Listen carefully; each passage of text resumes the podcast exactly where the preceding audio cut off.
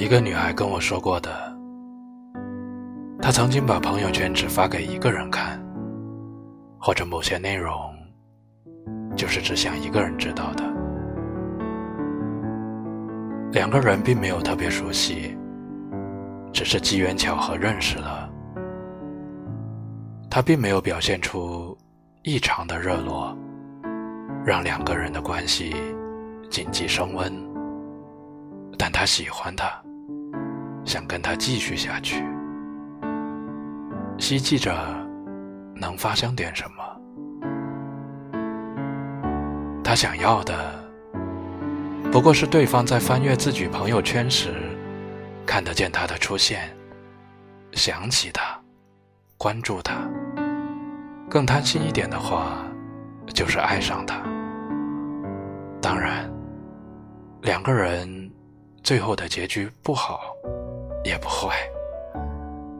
他的真心，对方并不需要，而得不到回应的喜欢，终究会疲惫。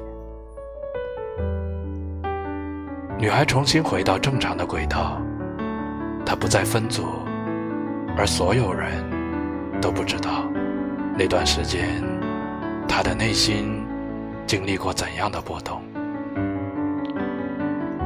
我也设置过分组，或者有些内容只想发给一个人看，那种内心的悸动谈不上爱，但相比其他人。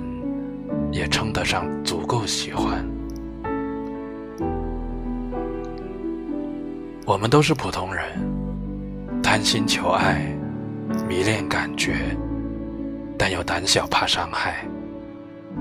那些对其他可见的心情，是种天真且自我安慰式的试探。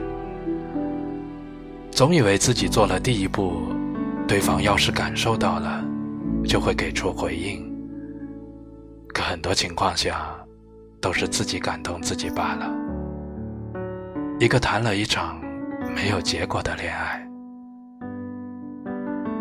真喜欢的话，就不要止步于内心活动。我们总要勇敢一点，哪怕对方接得住梗，聊得起天，但他并不一定知道你的对其可见。或许对他来说。那些朋友圈跟生活中的某个人展现的生活，并没有什么区别。他们一样的热爱生活，一样的有趣，一样的多愁善感。多少人的朋友圈都成了一个人设平台，他如何相信那就是真实的人呢？所以。